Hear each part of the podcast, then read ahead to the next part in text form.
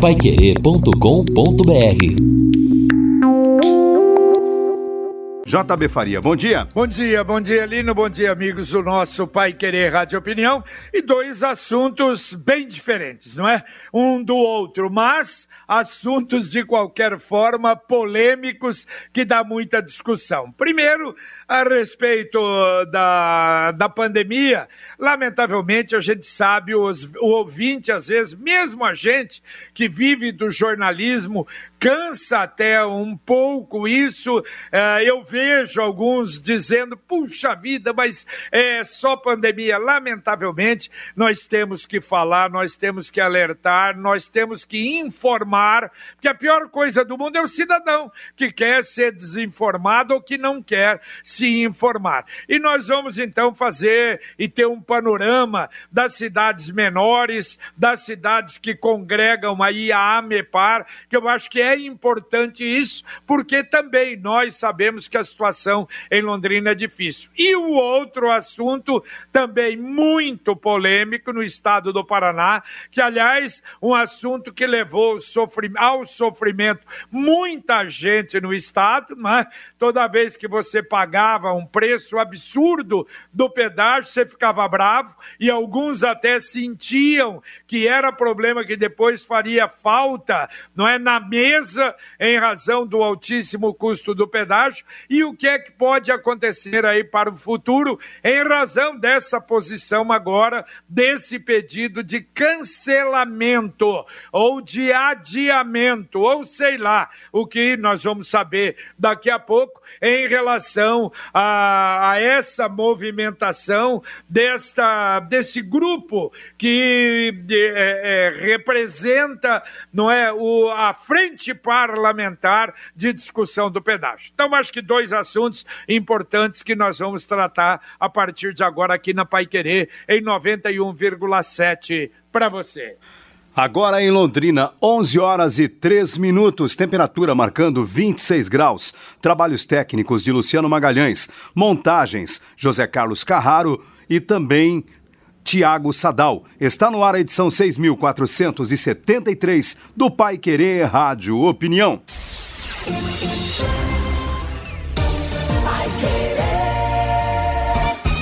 Choveu, o mato cresceu. Passe na Desmaf e confira as promoções das roçadeiras da marca Steel, com preços e prazos facilitados. Desmaf Ferramentas, sua concessionária dos produtos Steel para Londrina e região, com assistência técnica autorizada e peças originais. Desmaf Ferramentas, duas lojas em Londrina, Avenida Saúl Elquinde 3399 e Avenida Duque de Caxias 3240. Desmaf, venha pra cá. Chegaram as tradicionais tabelinhas da equipe total. O presente da Pai Querer 91,7 e da Maglon Motosserras, revendedora autorizada Steel para Londrina e região. Retire sua tabelinha aqui, na Higienópolis 2100 ou em um dos pontos de distribuição e acompanhe os campeonatos paulista e paranaense com a equipe total. 91,7 a Frigelon Ar Condicionado trabalha com venda, instalação e manutenção de equipamentos de ar condicionado de todas as marcas e modelos da linha residencial e comercial. Fale com a equipe da Frigelon Ar Condicionado. Tire suas dúvidas e agende sua visita. Ligue 3326-8484. Não deixe a umidade mofo tomar conta da sua casa. Na Cia do Impermeabilizante você encontra os melhores produtos para combatê-los. Rua Quintino Bocaiúva 1146. Fone 33 3445-0440. Vai Querer 91,7. Pensou a Banco, pensou a Sofer, distribuidora para o norte do Paraná. Vai Querer. Vai Querer Rádio Opinião. São 11 horas e 6 minutos aqui na Pai Querer. Vamos começar então, Lino Ramos, o nosso Pai Querer Rádio Opinião de hoje, apresentando o nosso primeiro convidado. Isso mesmo, JB. Está conosco o prefeito da cidade de Arapongas, que é o presidente da AMEPAR, a Associação dos Municípios do Médio Paranapanema, Sérgio Onofre. Bom dia, prefeito. Bom dia. Dia a todos vocês, todos os ouvintes. Bom, prefeito, uh, uh, antes de nós começarmos a, a, falar, acho que é interessante, até para o ouvinte que não tem conhecimento, nós vamos falar sobre quantos municípios ligados à AMEPAR. Nós temos 22 municípios hoje que é da AMEPAR, que pertence à Associação do Médio Paranapanema. De todos os tamanhos, né, prefeito? De todos os tamanhos. É isso que eu falo a respeito de decretos, né? Primeiro que eu sou contra decreto meu, do governador, do presidente da República. Eu acho que o decreto quem tem que fazer é a população fazer um decreto para ela mesma. Né? Ela, ela tem consciência que existe o Covid, né? Tem hora que a gente acha que não tem, né? Porque eu saí na avenida aqui agora, é 15 minutos para você estacionar, mesmo com alguns comércios fechados. Então, é, é lamentável tudo isso. Bom, prefeito, diante desta situação, como está a situação das cidades que compõem toda esta base da AMEPAR? Olha, nós temos municípios pequenos que estão tranquilos, um número muito pequeno de infectados e, e quase e nenhuma morte até por corona. Mas temos alguns municípios, que é da região metropolitana aqui, que é de Biporã até Arapongas, que as situações estão muito complicadas, né? Então a gente tem que, que eu falei, os decretos eles têm que ser individuais, porque cada município tem sua peculiaridade, tem a sua população, né? Então é difícil você tomar uma decisão é, igual para todo mundo. É, exato, igual para todo mundo é praticamente impossível, mas o senhor falou, é, não, a própria população, o decreto da população, mas alguns casos, como o senhor falou aí de Arapongas, aqui também, aliás, no estado do Paraná todo, é difícil conscientizar a população de uma forma geral, não é, prefeito? Eu também acho, sabe, mas é, é incrível, né? Porque está morrendo gente todo dia. Toda hora tem gente, não tem mais vaga em UTI, não tem mais vaga em enfermaria, os hospitais lotados. E as pessoas parecem que não estão acreditando que existe coronavírus, né? É, é impressionante, sabe? É impressionante isso. É, é uma coisa até revoltante para nós, porque depois a culpa é do governador, a culpa é do presidente, a culpa é do prefeito. Olha, gente, a culpa é de cada um de nós. Eu não sou obrigado a ir para a rua. Por isso que eu sou contra fechar, deixa tudo aberto. A pessoa vai se quiser, ninguém é obrigado a ir para os comércios, ninguém é obrigado a ir para a lotérica. A pessoa vai em cinco pessoas no mercado fazer compra. Sabe? Vão passear com a família inteira. Mas que ato irresponsável, sabe? As coisas tinham que ser mais duras. A hora que chegar cinco pessoas da mesma família no mercado fazer compra, multar uma pessoa dessa, falar, ah, é um ato irresponsável, não é? Agora, nos pequenos municípios, nas pequenas cidades, prefeito, eu vi muita gente, né? Estive recentemente em alguns pequenos municípios, onde se, o pessoal usa máscara, tá com, a, com o nariz de fora, ou tá com a máscara no queixo, é mais difícil fazer essa fiscalização em pequenas cidades? Olha, eu acho mais difícil, até porque é, tem pessoas que não acreditam em máscara, não acreditam em gel, essas coisas todas. Mas é, eu acredito que os pequenos municípios também é, o cuidado tem que ser mesmo tanto do grande, né? Não é porque ele é pequeno, tem menos gente, que vai ser menos infectado. Se pegar um surto, infectado todo mundo muito rápido. Então, acredito que as coisas não podem ser da maneira que estão sendo. Perfeito. Agora, o senhor tem na cabeça, o senhor falou aí de alguns municípios que não tem nem óbito no município com situação tranquila. Quais seriam? O senhor tem na cabeça, prefeito? Olha, eu não tenho aqui, mas eu posso até pegar e te passar da própria minha parte que existe isso, como na MUV também existe, né? Mas eu acredito que são municípios pequenos. É aquilo que eu falei, você pega Miracelva hoje, tem 1.600, 1.800 habitantes. Não há necessidade de você tomar uma medida drástica numa cidade dessa, igual tomar em Londrina, em Carapongas, Holândia. Né? São coisas separadas e diferentes. E até o, o governador anunciou ontem que a partir de quarta-feira, então há uma situação para municípios acima de 50 mil habitantes. O senhor acha que foi uma decisão sensata, acertada nesse quesito? Eu acho que sim, eu acho que ele tomou uma decisão correta, né? É, mas é, aquilo que eu falo, eu acho que fechar ou fecha tudo, não fecha nada. Né? Porque você fecha. Quem está sendo fechado? Os pequenos Os pequenos, os grandes estão abertos. Os grandes estão abertos. Se você pegar os grandes hoje, é, aonde mais está infectando as pessoas? Aonde tem aglomeração. Aonde mais tem aglomeração hoje? Nos mercados, né? nas lotéricas. É filas em lotéricas. Né? Então, você vê bem, é, fechou os pequenos. Por que, que eu falo os pequenos? O posto não fechou. Né? É, ah, tem que fechar o posto, cava gasolina. Cava gasolina e daí? Você entendeu? Já que é para fechar, né, ela, é, material de construção não fechou, quem vende peça não fechou, oficina não fechou, borracharia não fechou. Ah, agora, então, prefeito, o senhor falou de pessoas de, de, grandes abertos. Aqui em Londrina nós tivemos até não essenciais e abertos. Aí em Arapongas também, em outras cidades também, quer dizer, comércio que deveria estar fechado, mas que enfrentou o decreto e abriu. A verdade é que não enfrentou o decreto, eles, eles, eles burlaram o decreto, né? Porque tem, tem gente que vende é, 1% de comida e está no alvará como se ele vendesse comida, então ele se torna essencial. Você entendeu? Então é lamentável isso, sabe? É lamentável. É, é driblar quem? Quem que eles estão passando para trás? O governador? Está passando quem para trás? O prefeito? Nada, está passando ninguém para trás, eles estão se matando. É, esta é uma situação dramática, prefeito. Eu imagino, o senhor citou aí os municípios mais próximos, então, a Londrina. Seriam esses? Eles estão numa situação, a gente pode dizer até dramática em relação aos casos do novo coronavírus? Situação mais tensa? Olha, de Arapongas até Ibiporã, nós estamos com uma calamidade, um colapso de, de saúde. Essa história que o colapso vai chegar, mentira, já chegou. Já está aí. Sabe? Já está aí nós não temos vaga mais em UTI nenhuma. O HU ontem estava com quantas pessoas na fila para ser internado? Né? Aqui em Arapongas, o Ampar não tem vaga mais UTI. A enfermaria não tem vaga. Nós estamos colocando doentes no UPA, em pronto-socorro, sabe? E Londrina a mesma coisa, Cambé a mesma coisa, Rolândia a mesma coisa. Então as pessoas estão brincando, eles estão achando que isso é brincadeira e não é.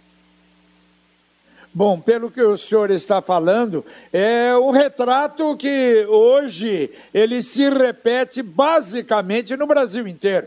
Cidades grandes, Brasil cidades inteiro. menores, cidades pequenas, não é, prefeito? É, o que a gente viu em Rondônia há 40 dias atrás está acontecendo hoje no Paraná.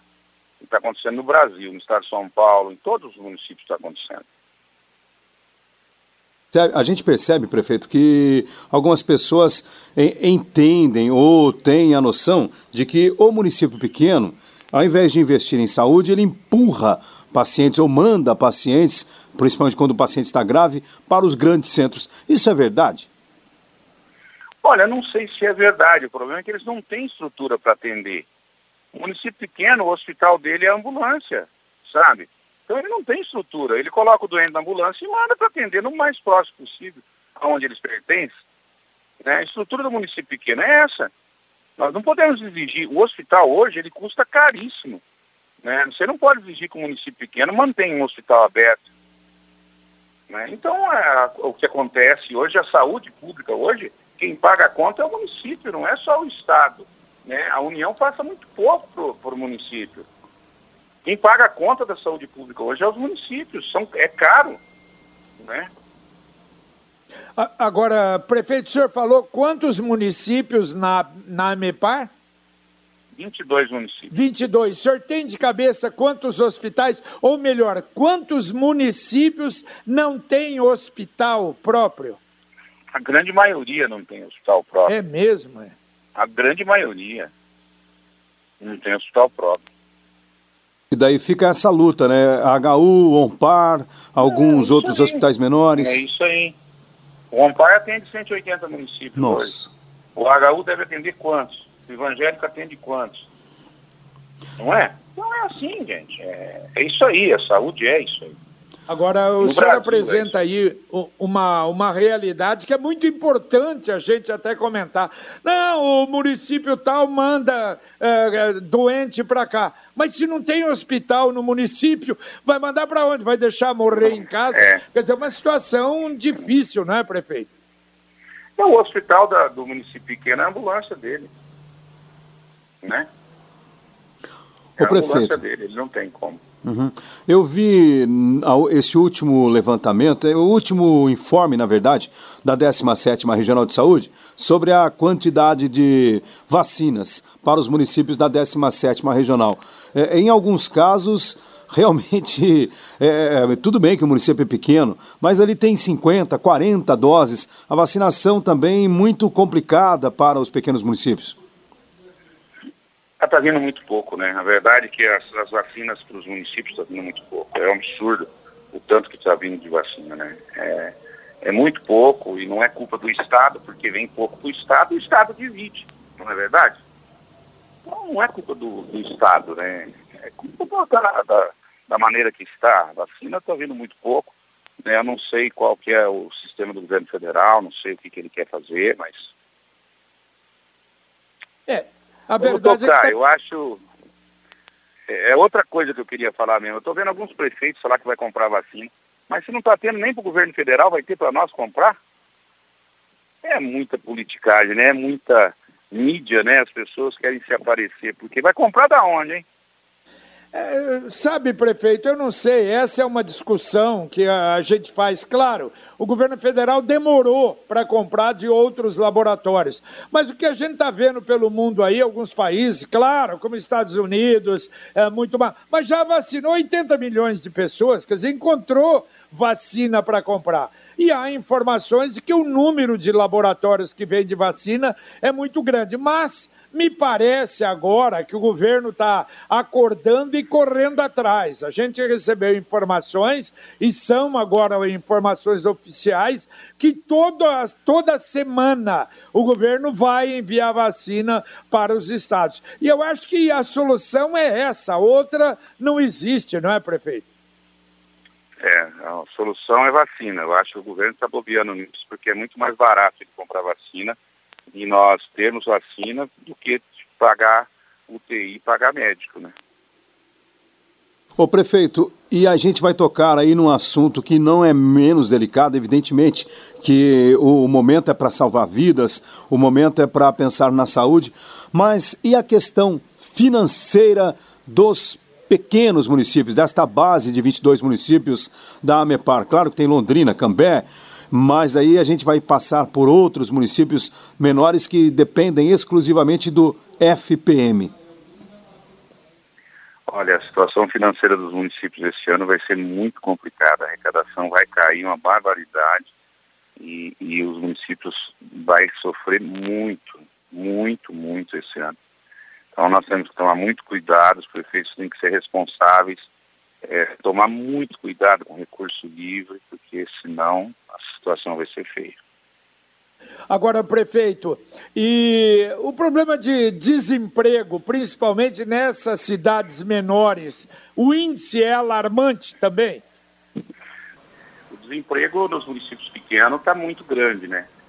Nós aqui temos um parque moveleiro, graças a Deus, que, nos está tá, né, crescendo cada dia mais e temos bastante emprego, graças a Deus. É, mas nos a, a, alguns municípios que não têm, não é, esse esse ramo definido como tem Arapongas, eu fico imaginando e com a pandemia e esses pequenos municípios, o caso, por exemplo, do decreto, eles têm obedecido e têm fechado o comércio que é muito pequeno, o, o prefeito? Também tem, né? O que eu estou vendo é, eu, você sabe que um prefeito de uma cidadezinha pequena falou para mim esses dias, é engraçado ele falou assim, Sérgio, eu tenho quatro lojas na minha cidade, se eu fechar, né, no tal do lockdown que vai fechar tudo. É por isso que agora, né, como disse o Lino aí, o, o governador então estabeleceu e colocou, não é, uh, uh, pelo menos uh, para as cidades com mais de 50 mil habitantes. Porque a cidade pequenininha, como é que vai fazer? O senhor falou, é uma cidade com quatro lojas, vão fechar as quatro lojas da cidade. Quer dizer, não há nem justificativa, não é? Verdade, não tem justificativa para fechar quatro, cinco lojas, né? A decisão ela tem que ser tomada onde está o problema, né? Onde não está o problema, não tem por que tomar a mesma decisão da onde está, né? Feito. E diante desta situação, o, o, governador apresentou algumas medidas, né? Pelo menos uma promessa aí de é, uma, um auxílio para o comércio, para os municípios. Como é que está essa ajuda? Vocês estão dependendo, principalmente nos pequenos, só o FPM? Não tem aí um auxílio do governo? Tem alguma possibilidade de negociação com o Estado, por exemplo? Eu estou indo para Curitiba agora para a gente fazer isso, né? Estou indo para Curitiba agora para a gente fazer isso daí, para a gente tentar, junto com a Fomento Paraná, isso daí. Qual seria a maior dificuldade nesse momento, prefeito? A dificuldade é para os pequenos, né, que estão, estão numa situação muito difícil, né? Legal. Prefeito Sérgio Onofre, presidente da AMEPAR. Obrigado pela participação do senhor conosco e, claro, né, a gente deseja boa sorte para todo mundo, para vocês da AMEPAR também, esperando por momentos menos piores. Então tá bom, muito obrigado a vocês aí, tá? O prefeito de Arapongas, Sérgio Onofre, é o presidente também da AMEPAR, a Associação dos Municípios do Médio Paranapanema. E... Uma situação dramática, né? Exatamente, a gente sente desanimado, não é, Lino? Barbaridade. Completamente desanimado por tudo que está acontecendo e pela realidade, né? Uma realidade difícil, a gente sabe, terrível, mas vai fazer o quê? Tem que enfrentar, tem que né, entrar de peito aberto, porque senão piora ainda mais a situação, não é? É, exatamente. Agora eu fico imaginando, nós falando desta situação né, de dificuldades em que passam os pequenos municípios. Agora, se você perguntar, por exemplo, para o município onde há uma praça de pedágio, é evidente que há ali um, um socorro importante, um alívio importante neste contexto de pandemia, não é verdade? Exatamente, tem isso também, né? É por isso, JB, que daqui a pouquinho, em mais alguns instantes, nós já estamos fazendo contato aqui com o Arilson Chiorato, que é o presidente da Frente Parlamentar do Pedágio, ele que coordena, portanto, é, esse trabalho que envolve pelo menos 30 deputados. E nós tivemos nesta semana justamente toda esta discussão sobre agora se haverá ou não é, esta situação envolvendo o TCU, se o TCU vai dizer que o processo vai estar suspenso no Paraná, ou se nós, por exemplo, teremos um posicionamento do próprio governo federal no seguinte sentido: olha, então não vai ter, por exemplo, a chamada outorga onerosa, que vem gerando aí muita discussão no Paraná, e teremos um modelo pela menor tarifa. Pelo menos é isso que a gente vem entendendo, é um dos assuntos que a gente vai discutir na sequência aqui no nosso Pai Querer Rádio Opinião. Perfeito. Bom, antes, olha, de entrarmos até nisso, então deixa eu voltar enquanto faz a ligação com o deputado Arius Chiorato. Uh, isso que o presidente da MEPAR falou é uma coisa para a gente refletir, não é? Aliás, nesses momentos de pandemia, de dificuldade, uh, de tristeza, a gente tem que refletir muita coisa. Você vê o caso dos, uh, dos municípios pequenos Quer dizer, não ter um hospital, nenhum hospitalzinho no município desse. Como é que faz quando alguém uh, adoece? É para uma cidade maior. Não é? E no fim das contas, uh, principalmente para uma cidade como Londrina. Mas a gente vai voltar a falar sobre isso. É, até porque agora então o assunto é este polêmico debate sobre os pedágios no Paraná. Como vai ficar o novo anel de integração? Está conosco o deputado estadual Arilson Chiorato, que é o coordenador da Frente Parlamentar do Pedágio. Bom, Arilson, obrigado pela participação do senhor conosco aqui na Pai Querer. Nós temos aí o engajamento de pelo menos 30 deputados nesta frente. E a pergunta é esta: neste momento, em que fase está o debate? Bom dia. Bom dia, bom dia aos ouvintes da Rádio Pai Querer.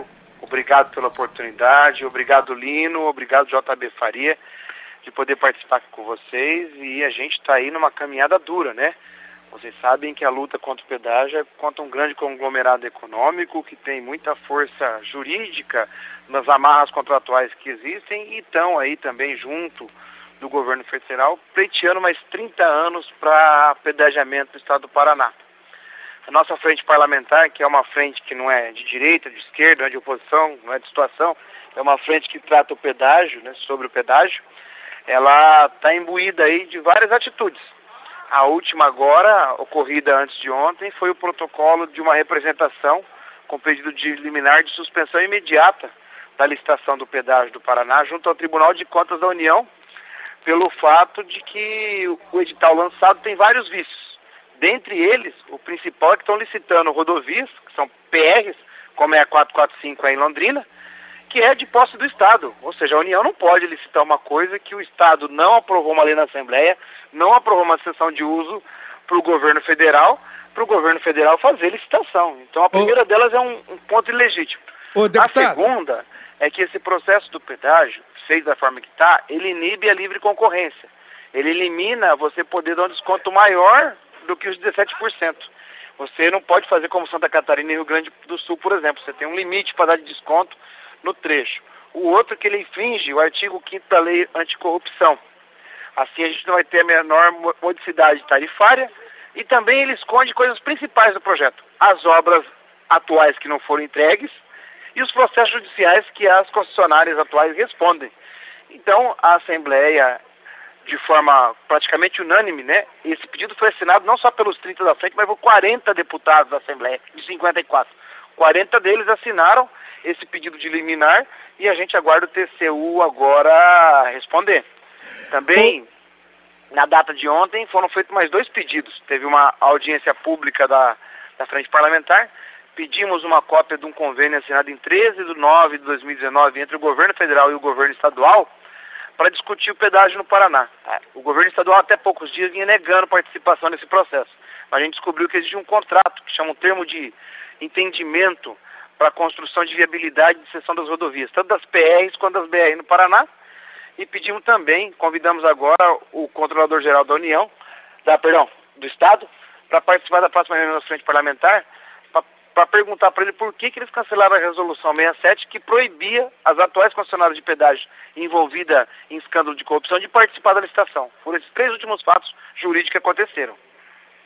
Perfeito. Deputado, antes de nós entrarmos nesses últimos pedidos agora da frente parlamentar, uh, até agora, quer dizer, o que vinha sendo discutido era a maneira, a forma né, da licitação, a solicitação de que não fosse feito através de outorga, mas do menor preço.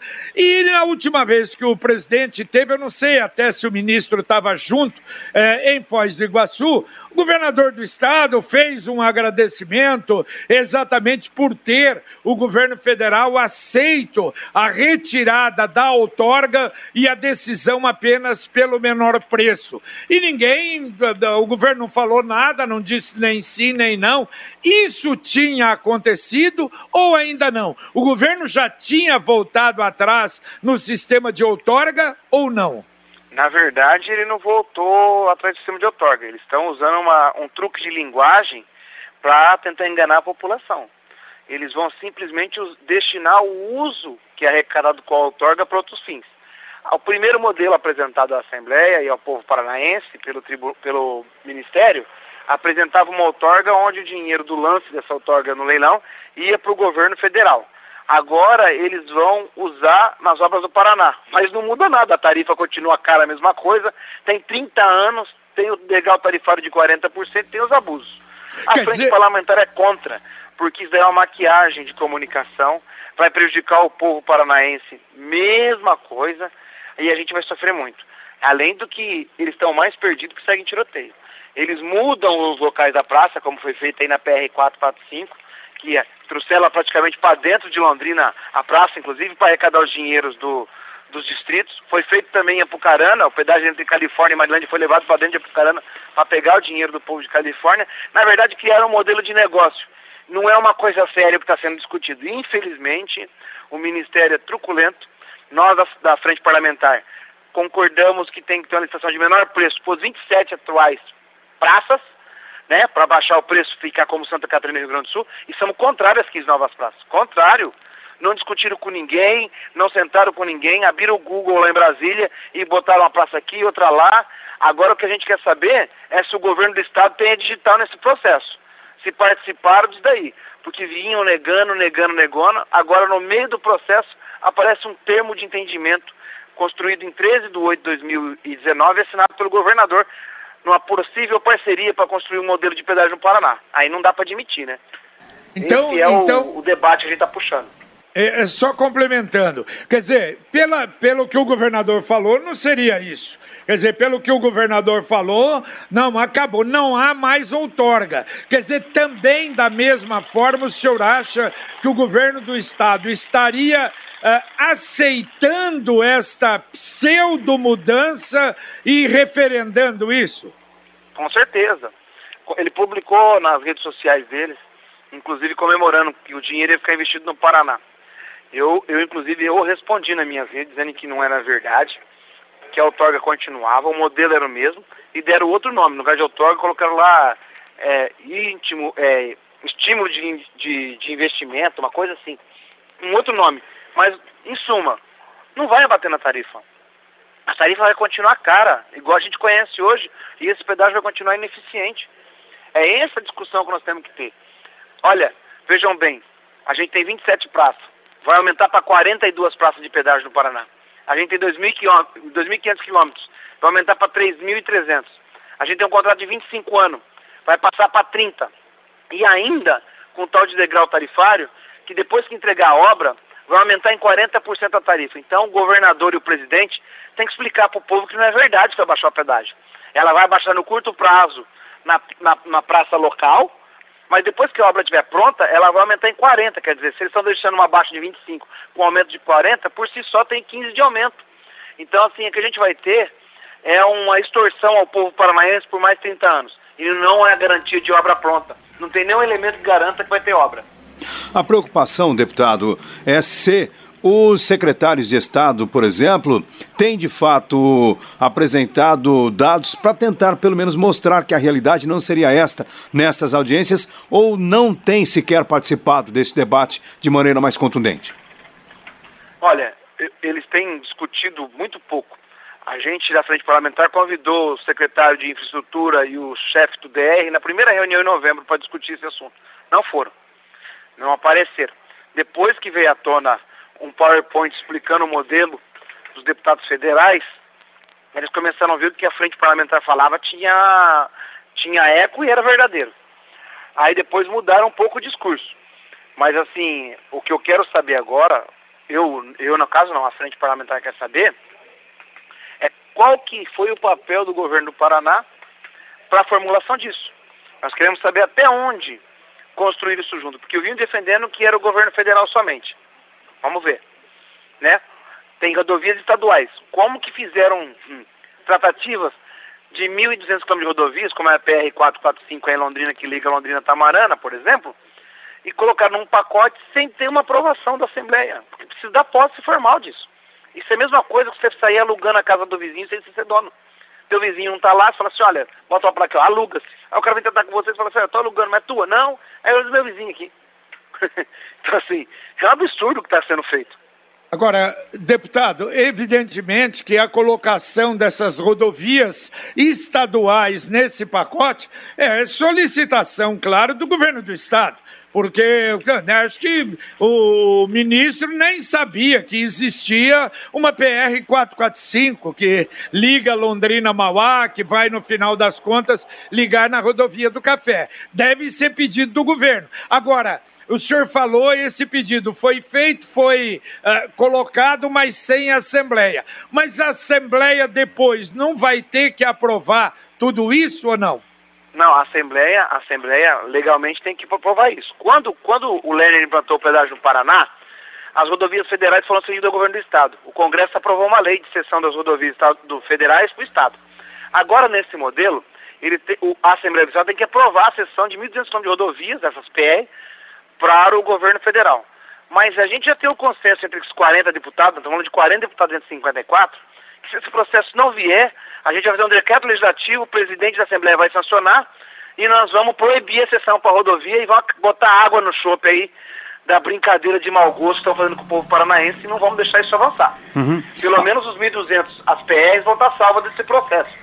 Então é essa a atitude que a gente tem que fazer. Nós temos também um projeto de lei assinado por 37 deputados que estabelece que caso as rodovias sejam cedidas, só pode ser feito o leilão na modalidade de menor preço.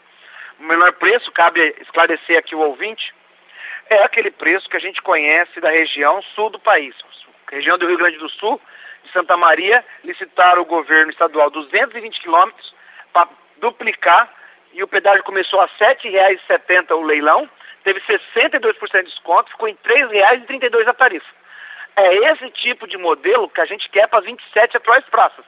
E somos contrários às 15 novas, pois não houve discussão com a sociedade. Ninguém foi aí em Londrina conversar com o povo, não foram no Irelê, não foram no Lero Roville, não foram em Itamarana, não conversaram com ninguém e nem avisaram. E ainda aí a gente tem um trecho que o dinheiro da obra já está duplicado, feito com dinheiro público, e a gente vai passar para o setor privado ganhar dinheiro. Porque o, o custo da obra está como todo no projeto. Então a gente tem que discutir isso bem. Eu vinha conversando bastante com a vereadora Lenir de Assis de Londrina, que é amiga minha, e falava para ela, Lenir, vocês têm que conversar na Câmara e a gente se unir agora, frente parlamentar, Câmara Municipal, Prefeitura, para a gente ficar forte e não deixar isso vir de cima para baixo contra o povo londrinense e de toda a região, obviamente. O deputado, eu como usuário da 445, estou falando aqui especificamente de um ponto da nossa região, mas eu fico preocupado, porque claro que eu sou, a, sou favorável a um modelo de menor tarifa. Se pudermos é, pagar 3, 4, 5 reais, claro que é, é isso que eu defendo também. Mas eu fico preocupado. E depois, quem vai, por exemplo, promover de fato melhorias na estrada? Porque daí não seria apenas um pedágio de manutenção. E se não tiver, é, por exemplo, um pedágio na 445, quem é que vai cuidar dela? Será que o governo do estado, com o DR, que cá entre nós é um órgão até ausente? Veja bem, o que a gente tem aqui é uma coisa para se discutir bem interessante. Eu sempre falo isso para as pessoas. Aqui não é ser contra a favor do pedágio. Aqui a gente tem um projeto em discussão que renova 27 praças e cria mais 15. É, o que a gente está discutindo é que tem que ter modelo de menor preço. Eu tô, acabei de dar exemplo para vocês do Rio Grande do Sul, onde vai ser duplicado 220 quilômetros e a gente vai ter uma tarifa de R$ 3,32. Esse modelo aplicado aqui no Paraná, se você pega a região de Doutor Camargo, é Maringá, que liga até Guaíra, são 200 quilômetros de duplicação de obra o pedágio vai custar R$ 9,80 em média, lá, 10 reais. E lá no Rio Grande do Sul, R$ 3,32, com o mesmo tipo de estrutura. Então por que, que nós estamos tratando diferenciado e tem que ter esse modelo híbrido de taxa de outorga? É isso que, que eu quero discutir. Por que, que não faz o menor preço, como faz Santa Catarina e Rio Grande do Sul? Por que esse tratamento diferenciado é o estado do Paraná? É essa a pergunta que nós temos que ter. Nós vamos perder competitividade. Se você analisar, daqui a pouco, é mais barato enviar é, recursos de Florianópolis para Curitiba e para o Porto do que de Londrina para o Porto. Porque vai ficar mais caro a logística paranaense. Então eles vão sufocar a economia do Paraná, além de matar o usuário paranaense, né, o povo com tarifas altas. Olha, o deputado Lino tocou num ponto aí que, aliás, é, é, é, a, nossa, é a nossa filosofia, a filosofia da Paiquerê 91,7, que é brigar pelas coisas nossas, de Londrina, do Paraná. E da mesma forma que a gente está realmente muito preocupado com o pedágio, com o que vai acontecer com a PR 445, agora isso que o Lino falou passa a ser uma outra preocupação. Bom, cancela tudo isso o que vai acontecer? E, e, eu acho que nós entramos agora, então, e fatalmente a gente tem que entrar também no debate político, porque o ano que vem é o ano de eleição. É o que eu já comentei anteriormente. Se nós tivermos um mau pedágio, se nós tivermos um contrato mal feito, o gatinho, claro, vai sofrer barbaridade e talvez o pedágio possa até derrotá-lo da continuidade da sua vida política. Mas se fizer um contrato bem feito, será benéfico. Eu faço uma pergunta: nós já estaríamos entrando com esta solicitação de cancelamento no aspecto político, já pensando na eleição ano que vem? Olha, JB e Lino, quero falar bem sério com vocês. A questão da eleição, claro, é o ano que vem, mas o, o pedágio a gente já tinha um, uma discussão e todo mundo sabia que o contrato ia terminar agora em novembro. O que a gente viu aí foi uma tratativa de forma incoerente com o povo paranaense. Apresentaram uma proposta há três semanas atrás, marcaram audiência pública da NTT, não discutiram com a Assembleia, não discutiram com o povo paranaense, não apresentaram para a sociedade, desenharam do jeito que queriam, escolheram as praças onde colocar, escolheram até o modelo de licitação. Diferente dos últimos modelos que o governo federal fez. O governo fez é, licitação em Santa Catarina, no Rio de Janeiro, tudo no menor preço. Agora aqui no Paraná está esse modelo híbrido de outorga onerosa. Por que, que esse pedágio é, é caro? O modelo de menor preço, o que, que compõe uma tarifa é o custo da obra, mas é o custo de manutenção. O que a gente tem nesse modelo híbrido é o custo da obra, o custo de manutenção, mais a taxa da outorga onerosa, que é o tipo do imposto que você paga pelo uso da rodovia. Antes iria para o governo federal na primeira versão, agora eles querem investir na própria obra. Seria uma poupança para o próprio concessionário. Ela dá o lance e depois desconta na própria obra. Então o que a gente tem aqui hoje é um assunto muito delicado para o governador tratar, para a Assembleia tratar, mas principalmente para o povo paranaense. Nós podemos piorar o que a gente tem de pedágio hoje. E eu particularmente acho, hoje, nesse momento, que não vai conseguir estabelecer esse ano ainda o, pedágio novo. Por quê? Tem um prazo de licitação, é um leilão. Ele tem várias fases, isso demora 180 dias. Bom, se acaba o pedágio dia 27 de novembro, que é, a gente está hoje no dia 6 do 3, a gente tem aí praticamente sete meses, que dá um pouco mais de 180 dias.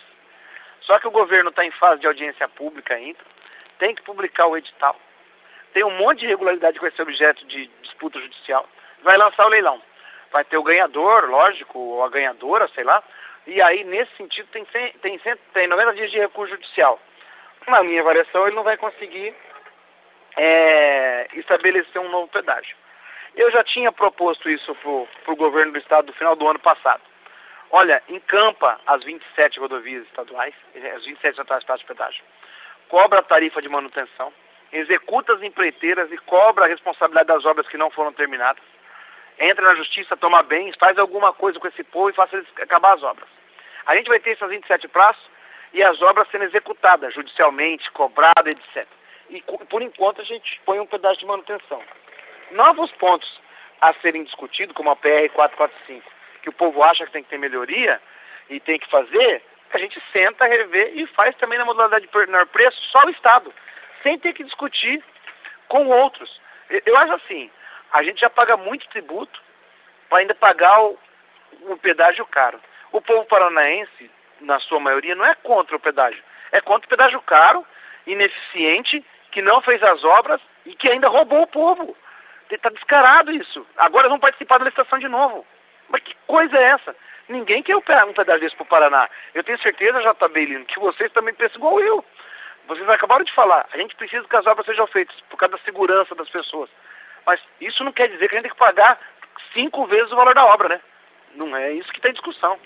É, agora, essa discussão de, por exemplo, o Paraná encampar as rodovias, ou seja, assumir a responsabilidade sobre as rodovias é, é, federais, não criaria uma insegurança jurídica que pode também comprometer o processo? Daqui a pouco a gente pode ficar sem isto ou sem aquilo, ficar, ficar na mão do DR. Será que o DR segura alguma coisa hoje?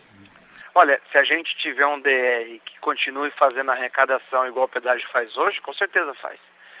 Só que se faz uma tarifa um pouco menor, a gente tem uma boa receita também. Né? Se a gente faz uma tarifa de 3,50 sobre as 27 praças atuais, o DR vai ter uma estrutura para dar manutenção nessas rodovias, por exemplo. E as novas a gente vai discutindo. Agora, o que não pode é aproveitar a vontade das pessoas e criar esses monstros. Eu, a BR que liga 323, que liga Maringá a Guaíra, é conhecido como Rodovia da Morte o povo dessa região sempre defendeu que fosse colocado inclusive um pedágio para melhorar a estrutura. Eles colocaram quatro pedágios, quatro praças, e, em torno de nove reais a doze reais, uma pela outra, que dá 40 reais para ir, 40 para voltar. Enquanto outros estrados fazem o mesmo trecho, que fica 12 reais para ir, 12 reais para voltar. Agora se aproveita a necessidade do povo para poder fazer um negócio milionário para favorecer um grupo econômico? Ah, não dá, né? Tenha paciência. O, o, o, Paraná tem condições de fazer um pedágio mais barato e resolver o problema. O que a gente não pode é discutir isso, que a obra é necessária. Sim, mas não a qualquer preço da obra.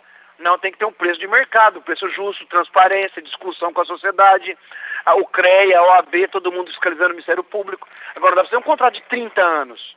Por que 30 anos? É essa que é a pergunta que você fazer. Como que ter 30 anos de contrato? 30 anos é uma vida. Olha, eu tenho 40 e, Três anos. Esse pedágio atual está com 25. Com mais 30, vai para 55. Quer dizer que eu posso? Na verdade, quando for acabar o contrato, não está nem vivo mais. Quer dizer, eu sou uma pessoa que vivi o pedágio inteiro no Paraná. A minha vida sempre foi pedagiada. Será que a gente Agora, quer isso deputado, para os nossos filhos e netos, o resto da vida? Viu, deputado? Mais uma coisa que me intriga. Porque, veja bem, o senhor é um deputado da, da oposição, da PT, do PT, mas fez até uma observação. Não, olha o que fizeram, o governo federal fez no Rio Grande do Sul, que fez em outros lugares. E por que essa diferença no Paraná? Porque o Paraná está querendo, o Paraná é o governo do Paraná que está levando para esse lado, ou nós somos tontos e, e o nosso caso é diferente dos outros? Por que essa diferença no Paraná? A, a pergunta que eu tenho, o dia que o Ministério da Infraestrutura veio apresentar, a primeira pergunta que eu fiz foi essa. Olha, por que, que vocês fizeram outros modelos em outros estados e agora criaram um modelo que vai, ser, vai usar no Paraná como laboratório e servir de referência aos outros? Ah, veja bem, aqui a gente já tem um, um passivo. Eu falei, não, aqui a gente tem um passivo, aqui tem um legado de roubo. O modelo de pedágio do Paraná, o Ministério Público Federal, na, no acordo de leniência, apontou que a tarifa era superfaturada em 500%. Então, vindo a 25% de desconto, um negócio está 500% superfaturado, não serve de modelo para nada. A gente tem modelos mais eficientes em outros estados. Você tem que pegar o modelo de outros estados e trazer para o Paraná. Agora, não querer pegar do Paraná, baixar a tarifa, incluir mais 1.200 km de BR e achar que está bonito. E vai continuar um preço sério, grande. Falei assim, ó, últimos quatro passos de pedágio que o governo federal fez traçados no Brasil, que desde o Tocantins, desde o Rio Grande do Sul, desde o Rio de Janeiro, nenhuma tarifa passou de 4,50. Aí vocês vêm aqui no Paraná, botam um pedágio que vai dar em média de 12,50, tá achando que nós somos bobo? Não, tá achando que nós somos capial?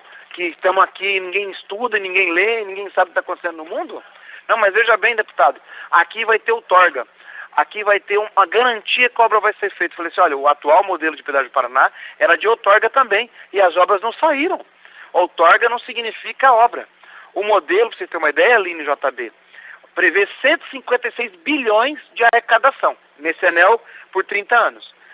Vê um investimento de 42 bi e mais uma receita de custeio para manter de 38, ou seja, vai gastar 70 e vai ganhar 156, vai ganhar 86 de cara. Quer dizer que é um negócio que é milionário, ele dobra o patrimônio de quem investir. E outra, ninguém entra com nada. O dinheiro é de tarifa. As praças têm até 10 anos para executar as obras, quer dizer, a de Califórnia, por exemplo, que hoje é Apucarana, foi colocada lá e a obra tem que ser feita do terceiro ao décimo. Quer dizer que você implanta, arrecada três anos, com esse dinheiro que você arrecadou, você começa a obra, vai arrecadando, paga a obra e fica 20 anos ganhando de graça. O que, que é isso? Isso daí, vamos ser sinceros, eu não tenho patrimônio, né, muito pouco, a casa e o carro, mas nada. Agora, Lino, JB, um negócio desse nós três podemos construir um pedágio e ficar milionários. É só a gente pegar lá, colocar a cabine, cobrar três anos, guardar o dinheiro, começar as obras, depois do décimo entregar a obra, e aí nós vamos pescar, ficar ganhando dinheiro todo mês, quer dizer, só fazer manutenção. Ô, deputado, uma coisa que me intriga nessa história do pedágio é que a FIEP, por exemplo, que é uma entidade de peso na ordem econômica do Paraná, a Federação das Indústrias do Estado do Paraná, é, defendeu, e acho que ainda defende, o modelo híbrido. É, a FIEP, nos debates, ela tem mudado seu posicionamento ou ela estaria na contramão desse pensamento, por exemplo, da frente parlamentar? Quando começou os debates, a FIEP defendia praticamente o modelo apresentado pelo governo federal. A FIEP, junto com o governo do Estado, pelo que eu estou entendendo, e a gente vai ter essa confirmação, hora que o governo mandar o termo de, de cooperação, de entendimento para a gente ver, eles escolheram as obras. Na verdade, assim, esse modelo de pedágio tem muita obra, o que deixaria a malha viária do Paraná ótimo. Nós não somos contra as obras, nós somos contra o modelo e contra os preços delas. Então, isso tem que deixar bem claro, e o preço do pedágio. A FIEP estava entendendo no começo que esse modelo seria autossustentável e lá na frente a gente teria condições de discuti-lo de uma outra forma e ele passasse a manutenção dos 27.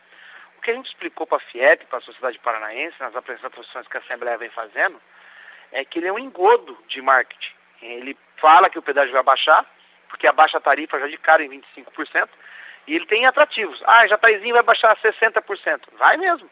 Mas lá o pedágio custa 26. Vai baixar para 12. É caro ainda. Não tem uma obra feita.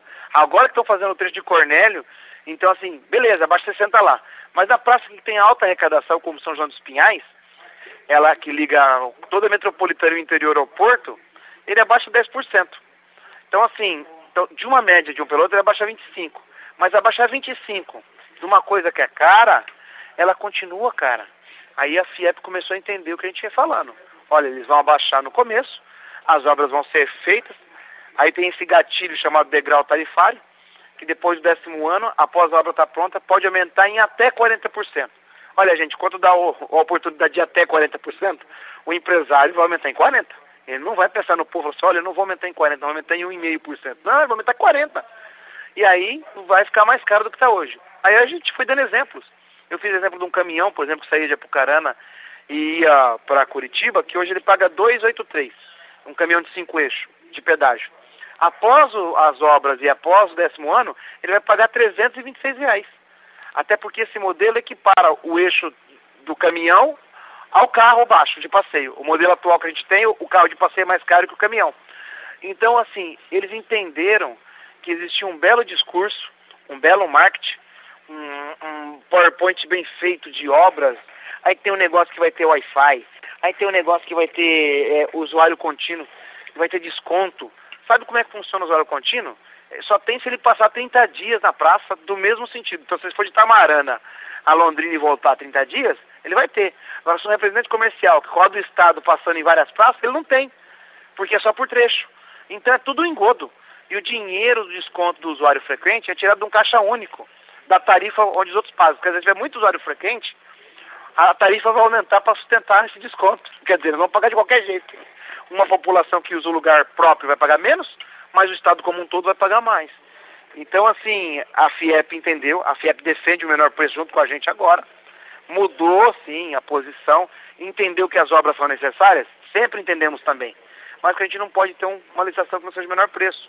E se eles querem garantir a obra, no lugar de diz que outorga garante a obra, vamos fazer o seguinte, dá um calção, igual qualquer empresa faz para pegar empréstimo. Ela vai dar um cheque calção, aliena um imóvel, faz uma carta de fiança num banco.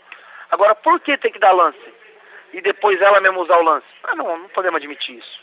O, o, deputado, o, o, ministro informou que a, em março agora, não é, que vem ao estado do Paraná para discutir, provavelmente, claro, discutir com vocês, discutir com as entidades do Paraná. Mas pelo que o senhor está falando, quer dizer, seria quase que algo demagógico, porque é uma posição firmada e que não há possibilidade de mudança, seria isso? Seria, na verdade, eu acho que ele está, na verdade, cumprindo tabela, burocracia. Então acho que ele vai continuar, na verdade, fazendo o quê? Fazendo o, o estatuto, cumprir a audiência pública que é o preciso, fazer as regras burocráticas para o processo de leilão acontecer. E ele só vai vir para o Paraná porque nós estamos batendo ele na Assembleia, que eles nem conhecem as rodovias, que eles não vieram discutir com o povo, abriram uma audiência virtual e pronto, e acharam que estava tudo pronto. Então, na verdade, ele está vindo também para responder politicamente à Assembleia. É, nós tivemos, inclusive, uma representante do Ministério da, da, Infraestrutura que ela participou de diversos debates. Quer dizer, ela fez esta explanação e depois, então, ficou para o, mini, o ministro vir com vocês ou tentar convencê-los ou então dizer que não aceita esse modelo. E como ficaria, então, se não houver um acordo entre as entidades, a frente parlamentar e o governo federal? O que acontece? Olha, eu acho que se não houver acordo, a Assembleia não vai autorizar a cessão dos 1.200 quilômetros de rodovia para o governo federal. Não autorizado, esses pedágios têm que sair da, do leilão e eles têm que refazer o edital para as 27 praças que eles querem hoje, que eles têm hoje. Aí vai acontecer o que eu falei para vocês no começo. Aí vai ter que refazer, não vai dar mais tempo, dia 28 vai ter que abrir a chancela. Ou abre a chancela do pedágio para o povo paranaense, ou o governador encampa o pedágio de forma provisória via DR, bota a tarifa de manutenção e aí ele vê o que, que ele resolve fazer novamente. É o caminho que tem. Na verdade, o que a gente não pode permitir, JB e Lino, é que o povo paranaense seja sacrificado por mais 30 anos. Com o discurso que é preciso acabar as obras que não foram acabadas dos atuais contratos e fazer outras que era obrigação do Estado. A PR 445, que era obrigação do Estado fazer, não fez. Beleza, também acho que tem que fazer, tem que duplicar. Mas isso não pode ser é, o objeto de fazer uma coisa mal feita e cara. Tem que fazer, mas fazer uma coisa justa, transparente, com participação, com fiscalização. Olha, a obra vai custar tanto, nós vamos ceder aqui por tantos anos, não precisa ser 30, por 10, a tarifa vai custar 4 e pouco, que é o mais ou menos o desenho, e isso vai acontecer. Agora, o que não pode é justificar e sacrificar o povo.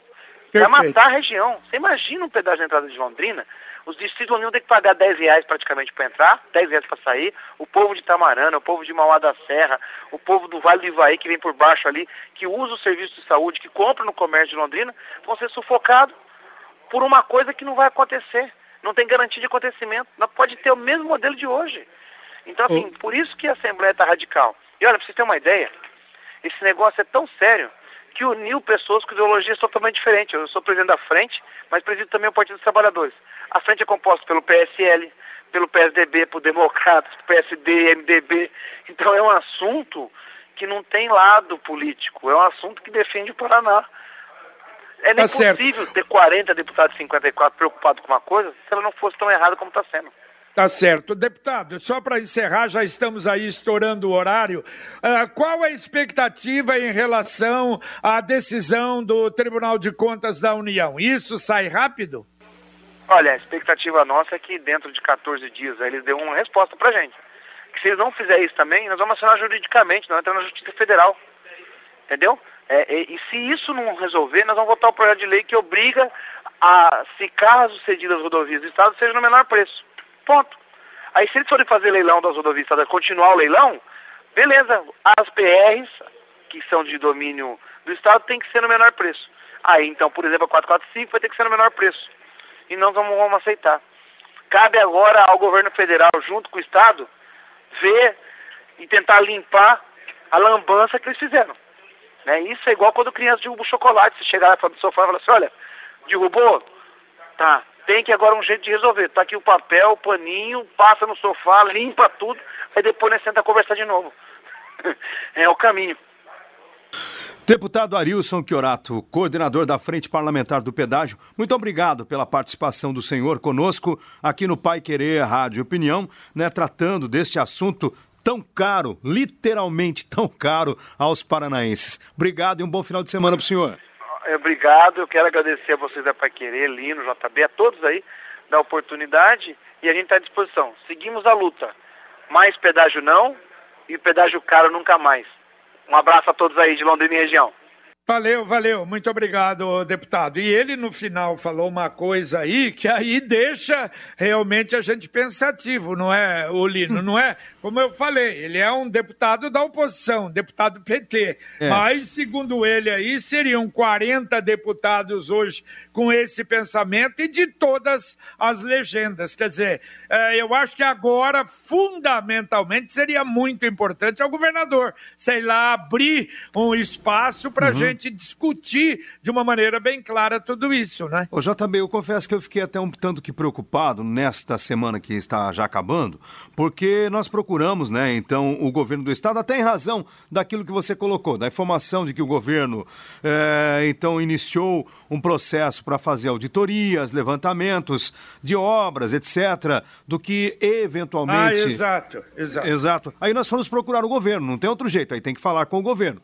Procuramos a assessoria, chegamos até a assessoria do, do, perdão, do secretário de Infraestrutura e Logística, que é o Sandro Alex. Num primeiro momento, ele falaria conosco na quarta-feira, pela manhã, no Jornal da Manhã. Não sei se até em razão desta representação encaminhada ao Tribunal de Contas da União pelos deputados, ele resolveu esperar mas é evidente. Então ficou para a semana que vem. A gente espera realmente que tenhamos esta posição. E mais, eu acho importante também depois nós voltarmos até a FIEP, porque o deputado Arilson Isso, disse que a FIEP claro. mudou de opinião, né? Perfeito, Lino, perfeito. É. Eu acho que, olha, foi realmente muito boa a entrevista e nós vamos continuar para esclarecer. Não é aquilo ah. que eu falei. Não nos interessa entrar no lado político e, segundo o deputado aí, não tem esse lado político, esperamos, mas vamos torcer para que seja a realidade. É o que você falou da gente ir até o final. Eu acho que valeu a pena. Exato. Muito bom. Paiquerê.com.br